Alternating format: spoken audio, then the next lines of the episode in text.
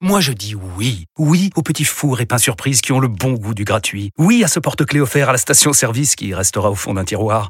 Oui à une pizza achetée, la deuxième offerte, parce que celle offerte est toujours meilleure.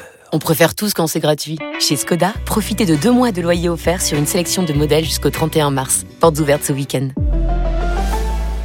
Skoda. Deux loyers offerts après premier loyer en LLD 37 mois sur toute la gamme Skoda, Orenia et Enya Coupé, c'est accord par Volkswagen Bank. Détails sur skoda.fr. Au quotidien, prenez les transports en commun. Vous écoutez RMC. Et nous accueillons notre invité ce soir, invité exceptionnel sur RMC, Julien Stéphane. Bonsoir. Bonsoir. Heureux de vous accueillir. Bonjour Merci Julien. pour. Bonjour Julien. Bonsoir à tout le monde. Il fallait qu'on ait Julien Stéphane pour qu'il y ait un peu d'élégance à cette émission quand même. Ah bien évidemment. Oui, Chemise. Bronzage parfait, teint- chemise teint allé. parfaitement repassée. les huit premières minutes étaient horribles. Il est venu rehausser le niveau. Pendant que nous on vient, on sait même pas laver le visage. Ouais, c'est ça. Julien, Carasière, hein, le petit épi 3-7. hein. on est heureux de vous accueillir dans Génération After. Vous allez nous accompagner pendant ces, ces deux heures ensemble sur RMC. Je rappelle, hein, pour ceux qui ont quitté la France pendant dix ans, euh, ex-entraîneur du Stade Rennais, euh, vainqueur de la Coupe de France avec Rennes, troisième de Ligue 1 aussi, euh, sixième de Ligue 1 avec Strasbourg dans la foulée, ce qui était pu arriver à Strasbourg pendant 41 ans. On va revenir sur votre carrière et votre présent, votre avenir aussi. Vous êtes sans club aujourd'hui. On a mille questions à vous poser et je pense qu'il y a beaucoup de supporters rennais et strasbourgeois qui auront des questions à, vous poser au 32-16. Ils peuvent nous appeler euh, d'ici euh, quelques minutes. Mais on parlait de Marseille, Julien, actuellement. Tiens, avant qu'on réagisse encore à l'avis de Jonathan, euh, votre regard sur la saison de l'OM, notamment celle d'Igor Tudor, évidemment aussi, qui n'est plus à l'OM euh, désormais. Est-ce que vous avez aimé le style Tudor? Oui, j'ai aimé, euh, j'ai aimé l'intensité, j'ai aimé l'énergie. J'ai aimé aussi les idées qui ont été développées, notamment l'apport des défenseurs centraux. J'ai aimé, j'ai aimé ce jeu dans le camp adverse. Après, il y, avait un parti pris qui a, été mis en place avec quelque chose de, de très très osé, notamment sur le plan défensif. Et euh, on a pu voir sur la deuxième partie de saison que bon nombre d'équipes avaient réussi à s'adapter à Très osé, trop osé parfois peut-être? Très osé. Je crois que quand on est entraîneur, il faut être logique avec euh, ce qu'on propose et ce qu'on veut mettre en place. Et il a été lo- logique du début jusqu'à la fin, sans surprise. Ensuite, les adversaires se sont adaptés. Euh, ils ont profité euh, de beaucoup de profondeur. Ils ont mis en place aussi des circuits dans la sortie du ballon pour euh, notamment contrecarrer le pressing marseillais qui avait fait euh, très très mal sur la première partie Oui. de saison. Voilà. Euh, je, pense que au niveau du, du championnat, ils ont fait un championnat euh, très très correct, euh, voire, voire bon à mon sens. Ils sont tombés sur un Racing Club de Lens exceptionnel et sur un PSG qui a fait ce qu'il fallait pour euh, remporter le titre. Peut-être que la déception, elle vient certainement de l'élimination en Coupe de France euh, Mm. contre Annecy. le jeu était pas devenu un peu prévisible. Euh, je pense que là, beaucoup de supporters marseillais se disaient c'est génial ce qu'on vit en début de saison, mais bon, euh, quand les adversaires vont comprendre que si tu bloques les côtés c'est terminé, ça risque de sentir un peu le roussi. C'est pas euh, un peu dangereux quand on est entraîneur de, de de de sentir que le jeu devient de plus en plus stéréotypé. Certes, ça reste cohérent, mais c'est plus beaucoup plus lisible pour les adversaires. Oui, il y a- forcément une part d'adaptation de la part de l'adversaire au long d'une, tout au long d'une saison. Ça, c'est, une évidence. Euh, ensuite, euh, il y avait un, un style qui était tellement affirmé. Euh, je pense que de changer de tout au tout, ça aurait été euh, très négatif sur la sur la saison. Mais en tant qu'entraîneur, il y a toujours des parts d'adaptation obligatoires dans une dans une saison. Je pense qu'il y a eu des adaptations sur certains matchs. Euh, ensuite, il n'y a pas eu de bouleversement, mais certaines Hmm. petites adaptations, oui. Euh, Ouais, L'utilisation de Gendouzi différente un peu, par notamment. exemple, par Mm. exemple. Qui a Voire arrêté- plus utilisé même. Voilà, qui a moment. été arrêté d'être Bien utilisé. sûr, ouais. bien sûr. l'utilisation de Jonathan Klaus aussi de temps en temps dans le couloir gauche. Exact. On peut modifier certaines choses avec un faux pied dans un couloir, notamment euh, l'intégration euh, de Vitinha sur la deuxième partie de saison avec une association de temps en temps avec Alexis Sanchez qu'on n'a pas arrive- énormément vu. deux fois, hein. Ouais, non, je dis, qu'on n'a pas énormément vu, mais qui, qui a du coup modifié aussi certaines choses dans l'animation offensive. Il y a eu certaines modifications, il n'y a pas eu en effet de bouleversement. On parlait de Paulo Longoria avant votre arrivée dans Génération After, Julien Stéphan. Euh, on s'interrogeait sur sa responsabilité, sa part de responsabilité dans l'instabilité sur le banc marseillais et dans l'effectif. Il a encore redit en conférence de presse il y a 48 heures. Il faut s'attendre à Marseille à encore une fois 40% de renouvellement de l'effectif. Ah, 40 Avec un nouveau 50 coach, même. 40 à Ouais. 50 même. Ça devient une constante à Marseille. Constance dans, dans l'instabilité.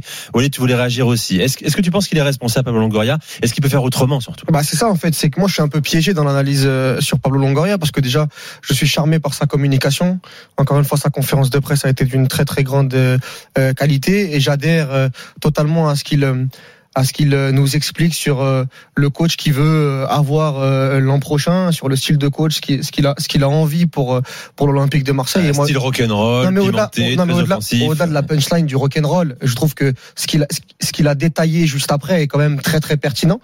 Euh, mais Oui, comme, mais sur la défense en zone. et Bien sûr, et encore il y une fois, avait des c'est- détails, il y avait à manger quand même. c'est Sofiane qui le disait, on- n'a pas énormément de personnes en France qui parlent aussi bien de football quand même. Top. Euh, et surtout les présidents. On parle d'un président quand même. Directeurs sportifs peuvent, parler très très bien de foot, mais il y a très très peu de présidents en France qui sont capables de tenir le discours que Longoria a, eu. Maintenant, quand je dis que je suis piégé, c'est que je, je comprends totalement et même je partage parfois l'avis de Sofiane et de, et de Jonathan sur euh, euh, le fait que un entraîneur dans le contexte marseillais et avec ce que Longoria demande en termes d'exigence euh, et puis même euh, le fait d'essorer que ce soit dans la communication ou même euh, dans le changement euh, permanent euh, d'effectifs, et ben ce soit un problème sur la durée. Moi je l'avais dit après après Sampoli l'année dernière et je le dis la même chose après après Igor Tudor surtout en plus qu'il va avoir un barrage très très rapidement donc pour le coach qui va arriver ça va être très très dur de mettre en place et d'être compétitif très rapidement avec un un un, un, Un un tour préliminaire début août. ouais. Exactement, et un effectif qui va qui va qui va encore qui va encore évoluer. Mais pour l'instant, qu'est-ce que tu veux dire, Nico? Il a fait deux fois podium. Euh, L'OM c'était pas arrivé depuis un depuis un grand nombre d'années. Même sur le recrutement, moi il y y a des recrues qui me dérangent. Mais quand on regarde il y a trois quatre ans euh, euh, où l'OM était avec avec quel euh, type de joueur euh, l'O- l'Olympique de Marseille c'est sûr, jouait si tu compares avec avant. Ah bah euh, oui, voilà. Donc voilà, oui. donc donc donc on est le problème. on est dans Ousmane, NG. ah mais Ouais. voilà, mais moi j'ai la composition d'équipe sous les yeux de Marseille. Marseille face à City avec Villas-Boas, mais mais on pleure du sang. Bah, attention, on peut faire Donne, ce- donne, donne quelques noms. Non, non, mais on avait, bah, on avait Cuisance, on avait, euh, Oui. on avait qui? On avait Alvaro, on Ouais, avait on Amavi, on avait, Sa- jeu. on avait Luis Enrique, Sakai, Pape Gay. Voilà. Non, mais c'est juste Avec pour. Longoria, avec. Longoria, tu peux dire Bakambu, euh, Non, mais tu vois, mais Perez, tu peux Je dire. pense qu'on a quand même évolué dans la Oui, qualité des mieux, recrues et dans la et dans la qualité euh, des joueurs de l'Olympique de Marseille par rapport à ce qu'il y avait avant Longoria. Donc c'est pour ça que je dis que je suis piégé. Maintenant, moi, j'entends totalement que pour moi, le reset perpétuel dans le football, je suis pas sûr que le manque de stabilité fasse que tu peux tu, tu puisses Alors, pérenniser attends, dans le temps. la question autrement. Maintenant, pour l'instant, ça fonctionne. Je vais accueillir Samir d'abord, Jonathan. Samir est avec nous. Et ça reste un mec pertinent. Ça reste au un mec très 32 16. pertinent. Salut Samir. Salut Samir. à vous, bonjour tout le monde. Bienvenue Samir. sur, vous. mais on est ravi de t'accueillir dans Génération After. Salut, Ça l'ami. fait longtemps que j'écoute l'After, donc ça fait dans Génération After, c'est c'est un honneur pour moi. Euh, je, re- je rebondis en fait par rapport à ce qu'avait dit Sofiane, sur lequel j'étais d'accord sur un peu sa perception de Longoria, surtout de dire que Marseille euh, était un club qui prenait euh, beaucoup au niveau éner- d'éner- d'énergie, donc il fallait renouveler continuellement, l'effectif. Sur ça, franchement, je suis pas du tout d'accord. J'avais compris au début d'année le changement d'entraîneur, même si j'étais contre de changer chaque année un entraîneur, de ne pas travailler dans la continuité. À Marseille, chaque année, on change un, un entraîneur et c'est vraiment très problématique. On était passé avec Tudor où on a fait vraiment six premiers mois. euh, la première partie de saison a été très intéressante. Euh, même s'il y a eu l'échec de la Ligue des Champions, moi, ce qui m'avait fait plus comparé aux années précédentes, c'est que pour la première fois, on avait mis un but dans le jeu. Il faut se rendre compte que Marseille, sur la, la, la précédente euh, compétition Ligue des Mmh, Champions, c'était deux buts de On part de loin, quand même. Ah oui, tu pars part de tellement vraiment très très loin. Donc moi j'étais à Tottenham, euh, j'étais au Vélodrome à la toute fin et euh, sur le dernier match j'étais descendu à Marseille. On sentait que franchement sur le terrain il y avait Sanchez et Mbemba qui pouvaient marquer. On a enchaîné avec une seconde partie de saison avec un match par semaine. Là on nous dit qu'il y a eu un problème d'énergie. Franchement j'ai- du mal. Quand je vois qu'on a, a perdu 3-0 à domicile contre le PSG, ce PSG là, c'est grave quand même. Alors là on peut, on peut s'en prendre à, à Tudor. J'avoue il y avait un style de jeu qui n'était pas adapté, surtout mettre Ba- Bailly sur Mbappé, c'est très compliqué. Mais qu'on enchaîne après une défaite à la maison contre Annecy, je leur en veux pas.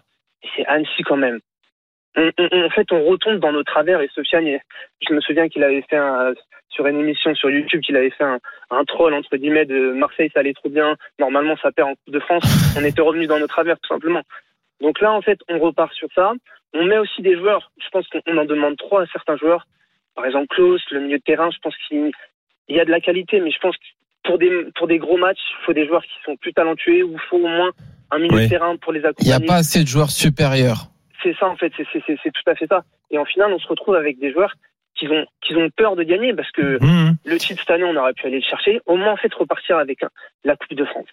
Et pour moi, cette année, c'est un échec complet en fait, parce que on devait finir deuxième. C'est extrêmement sévère quand même. hein. ouais, tu fais ouais. podium de Ligue Bah, 1. mais- non, mais échec. on est podium de Ligue d'accord. 1, mais regardez combien de clubs français arrivent à passer les barrages.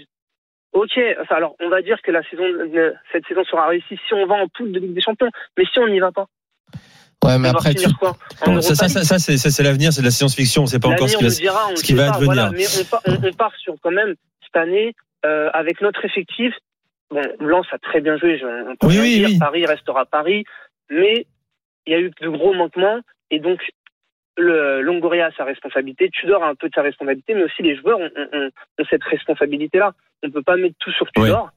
Euh, c'est faux. Longoria a ses responsabilités dans ses choix, dans les choix des joueurs, même si certains joueurs n'ont pas assez brillé qu'on attendait, euh, qu'on attendait d'eux.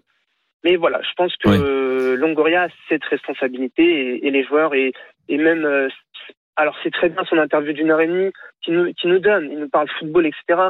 Mais chaque année les, les réponses sont toujours les mêmes et Ah, mais les résultats non, sont constants quand non, même. non, hein. Tu fais deux fois podium en deux saisons. C'est ça, euh, Samir. très peu de mecs comme ça vraiment profitent, hein, vraiment. Après, Euh, après, si après, il y a le volet, il y a le volet humain dont on n'a pas parlé. Hum. C'est que humainement, par rapport à ses coachs aussi, peut-être que euh, euh, bah, sur la sur la Ah. durée, faut savoir que en termes de communication, quand Tudor était dans le dur, j'ai pas beaucoup entendu Ah Longoria cette saison, moi. Après, Oh, il je- est soutenu. je- Ah, je l'ai pas beaucoup sur entendu, moi. je mais pense que la question qu'il faut se poser, c'est de savoir si ce rôle un peu hybride qu'il occupe, c'est il est président, mais on sait que c'est un directeur sportif dans l'âme. Bis, ouais. C'est pas difficile à tenir euh, en tant qu'entraîneur d'avoir un, un supérieur qui veut autant s'investir sur la partie de terrain. Je pense que Je demandais à Julien Stéphane, c'est intéressant de savoir Julien, ce que vous en pensez de ça, d'avoir un président à ce point c'est pas oppressant. un peu interventionniste. Je dis pas qu'il est dans, dans la composition des équipes à Marseille, mais qui connaît aussi bien le football. Julien en a eu un d'ailleurs. ça, moi. Bah oui, J'ai Eh vécu oui. ça. Ah J'ai oui. vécu ça à mes débuts à, à Rennes avec le, le président Olivier Létang. Eh oui. Euh, c'est un challenge pour un entraîneur. c'est un vrai challenge. Au quotidien, c'est un challenge. Euh, alors, c'est pas tous les jours évident, ça c'est clair. C'est pas tous les jours facile, euh, mais en même temps, euh, ça oblige aussi à, à, à être challengé. Et ça, c'est vachement intéressant. Euh, très sincèrement, c'est intéressant. Après, il y a, y a autre chose sur le plan humain qui peut qui peut se passer, mais sur le plan professionnel, c'est c'est très challengeant. Euh, voilà, donc moi je l'ai vécu pour une première expérience. Alors pas pendant un an, pendant un petit peu plus de temps que, que ça. Ça peut ça peut user sur la sur la durée en effet. Mais ce que je remarque quand même, vous faites le un débat sur le sur le président de, de Marseille. Et ce que je remarque quand même, c'est qu'en début de saison, lorsque il y a eu des difficultés d'entrée de jeu euh, en termes relationnels, semblerait-il, avec une bonne partie du groupe, il s'est tout de suite positionné pour Bien défendre très très fortement son entraîneur. Il a envoyé Gerson au Brésil, il, a, voilà, oui. il a pris des décisions Et tout le monde ne l'aurait peut-être pas fait. Ah oui, dans un premier temps, Et oui, ça, c'est il vrai. faut, il faut reconnaître euh, une prise de position très très forte dès le mois de juillet, alors que le championnat n'avait pas encore Après commencé. Julien, heureusement, parce que c'est son choix aussi. Si sincèrement, Certes. au bout d'un mois après euh, avoir choisi Tudor, s'il ne le soutenait Mais pas, le, le euh, recadrage était clair, n'était précis en Oui, ça oui, il y avait une forme d'autorité et il l'a encore parole. répété dans sa conférence Bien de presse. hein, L'entraîneur est très important et que aucun joueur. président loyal. Voilà, c'est comme ça qu'on peut le qualifier également. Merci Samir d'avoir fait le Merci, 32 Samir. Très bonne soirée à toi. Merci Samir. Quand que tu. Walid euh, trouve des places pour Alcaraz euh, Djokovic. Ouais, je suis sur le coup. Je suis sur le coup. Je suis sur le coup. Je suis sur le coup. Bonne soirée. On va trouver ça. Merci à toi Samir, à très vite sur RMC. Julien Stéphane est notre invité ce soir dans, Génération After. Dans un instant, on va s'intéresser à votre cas, Julien. Rennes, Strasbourg, l'avenir également. Votre regard sur la Ligue 1, les entraîneurs qui vous inspiré. J'ai entendu dans une interview euh, récemment, vous disiez qu'un bon entraîneur doit voler des idées aux autres. C'est une preuve d'humilité pour avancer, progresser, c'est très important. Vous allez nous dire si vous, avez, volé des idées à certains coachs de Ligue 1 cette saison. Restez avec nous, c'est Génération After avec Jonathan Macardy, Walid Acharchour et Zoui sur RMC. À tout de suite. Génération After.